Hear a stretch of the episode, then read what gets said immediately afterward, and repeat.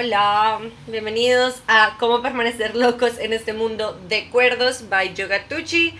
Soy Yogatuchi y hoy voy a hablar. Bueno, vamos a arrancar con lo que me gusta a mí, hablar, hablar. Antes de eso, quiero arrancar con toda la la parte en la que hablamos de los patrocinadores. Los patrocinadores de este podcast soy yo. Pueden eh, ayudarme a seguir creando contenido. Eh, pueden visitar mi página web www.yogatuchi.com. Ahí pueden comprar tanto los aceites esenciales como los accesorios o los cursos que yo he creado desde cero para ustedes. Está el curso de meditación para mortales, meditación 101 y encuentran el taller online de 7 días de journaling y meditación. Se los pueden comprar a través de mi página web. Eh, pueden apoyarme también siguiéndome en las cuentas de Instagram Yogatuchi, Facebook Yogatuchi, YouTube Yogatuchi y Twitter Tuchi Yoga. Ese es el único que está al revés. Ahora sí, vamos a arrancar con lo que quiero, de lo que quiero hablarles hoy. Eh, quiero arrancar hablándoles de la depresión y no, no puntualmente de la mía, sino que hice un descubrimiento, bueno, una amiga me recomendó un libro que se convirtió en mi gran descubrimiento de este mes. Es un libro que se llama La depresión no existe, escrito por Juan Carlos Rincón Escalante y em, ilustrado por Cecilia Ramos Lache. Es un libro de la editorial Vergara y estoy demasiado feliz de compartírselos Em, es una guía para no causar daño cuando hablas con una persona deprimida y no solamente es una guía para las personas que aman y están acompañando a una persona deprimida, sino que también es para nosotros que sufrimos de depresión, para que no nos sintamos tan solos y entendamos que de verdad o, veamos cómo fuera hay muchas otras personas que están atravesando por lo mismo que nosotros estamos atravesando. Y, y bueno, les quiero hablar un poquito de este libro. Hoy quiero hablar, hoy quiero que hablemos del, de, de lo primero, pues que es el tema de, de la introducción y el antes de empezar. Les quiero leer un poquito acerca de lo que está acá en el libro antes de que arranquemos con em, el primer capítulo que vamos a verlo en nuestro próximo episodio. ¿Listo? Así que nada, eh, voy a empezar leyéndoles y al final voy a hacer, voy a empezar, voy a abrirles comillas literalmente con estas palabras, voy a cerrar comillas y pues cuando tenga algún comentario voy a irlo hablando. Eh, espero que disfruten mucho de esta lectura. No sé si mi voz es la mejor, pero, pero nada, con todo el cariño. Entonces, bueno, voy a abrir comillas. Eh, en la voz de Paula Rivera las palabras de Juan Carlos Juan Carlos Rincón Escalante. Entonces abrí comillas. Antes de empezar, la mejor manera de hablar de depresión es con sinceridad. En este libro hay relatos de situaciones difíciles, sentimientos caóticos y deseos autodestructivos. Aunque están escritos con mucho cuidado y pensando en que cualquier persona de cualquier edad debería poder leer estas páginas sin problemas, sé que si estás pasando por un mal momento, el reconocerte en estas palabras que hay a continuación puede causarte angustia. Mi sugerencia es que sí, esa es tu situación, no lo leas en este momento. Tu bienestar y tu salud mental son lo más importante. No dejes que nadie te diga lo contrario. Está bien si dejas el libro a un lado y vuelves un día que tengas más calma. No es un acto de debilidad reconocer cuando necesitamos evitar que nuestra mente sea expuesta a ciertos mensajes. Cierro comillas. Aprecio muchísimo eh, la manera en la que Juan Carlos ha escrito este libro porque em, cuida mucho de sus lectores, cuida mucho eh, y toca con guantes de seda y con mucho cariño eh, la experiencia de, nosotros, las personas que tenemos depresión. Es un libro que escribió basado en sus propias experiencias y se ha apoyado, eh, creo que como todos los que hablamos de depresión en, en, en, público o en redes, basados en nuestras experiencias y en el apoyo de los médicos, psicólogos, psiquiatras que han estado en, nuestro eh, nuestra, en nuestra experiencia como, como personas con depresión. Hablo, abro nuevamente comillas, una breve explicación de por qué tenemos que dejar de decir algunas cosas bien problemáticas cuando alguien nos cuenta que está deprimido. Entonces, em, cuando uno piensa, otra vez estoy pensando en morirme, que cierro comillas, que qué expresión tan difícil de aceptar qué expresión tan dura, qué, qué verdad tan dura, qué verdad tan dura para nosotros, porque Cuando lo decimos, eh, cuando logramos decirlo hacia a otras personas, realmente es porque nos está consumiendo. Y, y quiero hablar desde, desde mi perspectiva, Paula Rivera, Yoga Tucci, y es que por favor no se tomen personal esto. Eh, eso es algo que, que tengo muy en común con Juan Carlos en este libro y es que de verdad cuando nosotros decimos no quiero estar vivo, uno no significa que estemos planeando nuestro suicidio y que tengamos, mejor dicho, ya todas las cartas escritas y el plan uno a uno, punto por punto de lo que vamos a hacer. Significa que el dolor es tan grande, que el vacío es tan grande, que no podemos ver más allá de hoy, que no queremos ver más allá de hoy, porque todo lo que vemos hacia adelante se ve como dolor. ¿Ok? Em, vuelvo a abrir comillas. Me da, me da vergüenza confesarlo, pero es la verdad.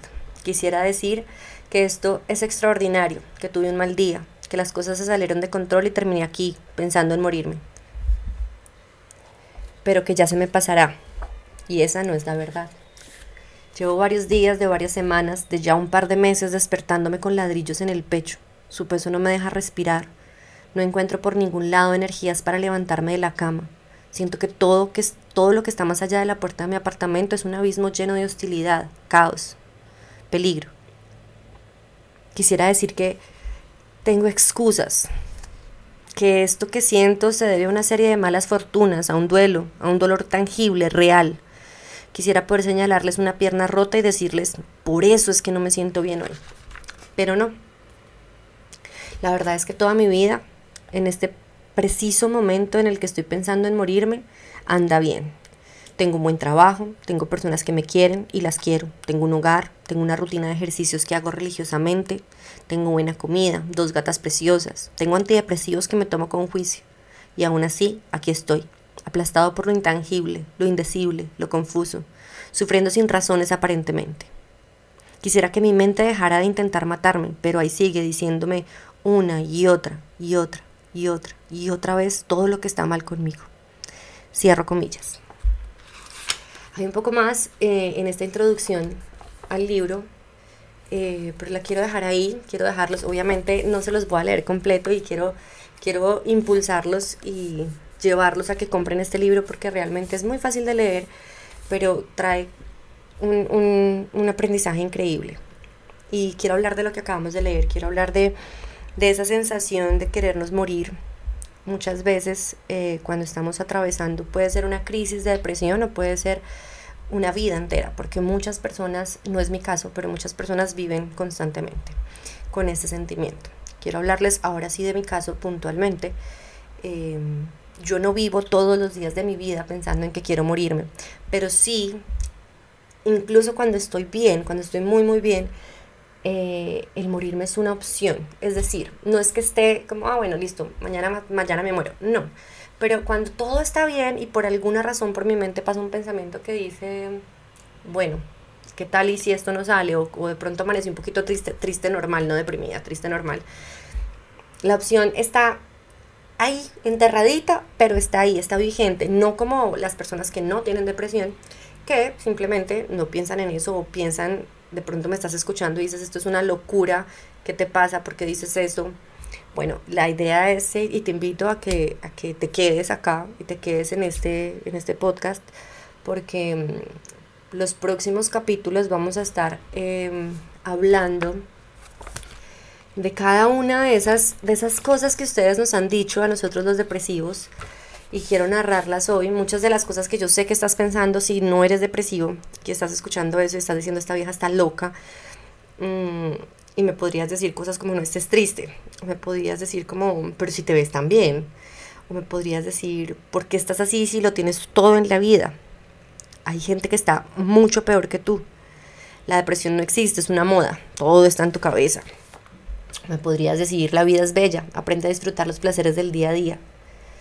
Tu problema es de actitud, sonríe, deja la pereza, piensa positivo, deja de preocuparte tanto. O lo que a ti te hace falta es sexo, tener amigos, salir más, hacer ejercicio, viajar. O, hmm, eso fijo son las pastillas, no deberías estar tomándote esas cosas. O no se te ocurra buscar un loquero que eso es para los débiles. O podrías reclamar diciéndome, ¿por qué no me lo habías dicho antes? ¿O por qué no piensas en todo lo que nos estás haciendo sufrir a los que te queremos? Bueno, bueno, y te preguntarás qué es lo que sí deberías decirle a una persona deprimida. Y pues eso es lo que vamos a empezar a ahondar, a hablar en el próximo podcast. Cada una de esas afirmaciones o preguntas que acabo de decir son los capítulos de este libro La depresión no existe, escrito por Juan Carlos Rincón Escalante. De verdad los invito a que busquen su librería más, más cercana, la de confianza, la que les gusta y pidan este libro porque eh, leerlo es una experiencia muy bonita tanto si eres una persona con depresión, si tienes a alguien que quieres que sufre depresión o incluso si aún no, pero quieres saber qué es lo que pasa cuando estamos deprimidos. Em, a pesar de que este es un tema difícil, es un tema denso, eh, lo estoy, estoy grabando este podcast después de una semana o dos semanas después de salir de una de mis depresiones, em, después de, de haberme querido morir, no haber intentado nada, pero de haberme querido morir. Y, y, desde que compré ese libro dije, bueno, esto va a estar en mi podcast porque, porque sé que muchas personas que me siguen eh, y también fanáticos y del, del yoga, así enamorados del yoga como yo, eh, y de la meditación también pasan por momentos así y muchas personas me dicen como cómo saber si tengo depresión, bueno, muchas cosas me escriben. Uno, les quiero aclarar nuevamente, yo no soy médico psiquiatra, simplemente hablo desde mi depresión, de lo que yo he aprendido con mis psiquiatras, con mis médicos, con mis terapeutas y en mi proceso en la depresión. Y, y bueno, nada, eh, gracias por quedarte hoy en este primer capítulo. Eh, de, de, los capítulos que vienen, que vamos a estar hablando de este maravilloso libro, La depresión no existe, de Juan Carlos Rincón Escalante. Les mando un abrazo a todos, muchas, muchas gracias por estar aquí. Recuerden que eh, pueden encontrar eh, mi curso de meditación para mortales, eh, mi curso que está diseñado para, para ti, que crees que no puedes meditar, para ti que que definitivamente dices, no, yo no me puedo concentrar, eso no es para mí, eso yo no estoy diseñada para eso, bueno, de pronto sí, inténtalo, me encantaría que me apoyaras, em, ya sabes, www.yogatuchi.com y me puedes encontrar en todas mis redes sociales como Yogatuchi, excepto en Twitter, que estoy como Tuchi Yoga. Les mando un abrazo, un beso y muchas gracias por escucharme, nos vemos en el próximo capítulo.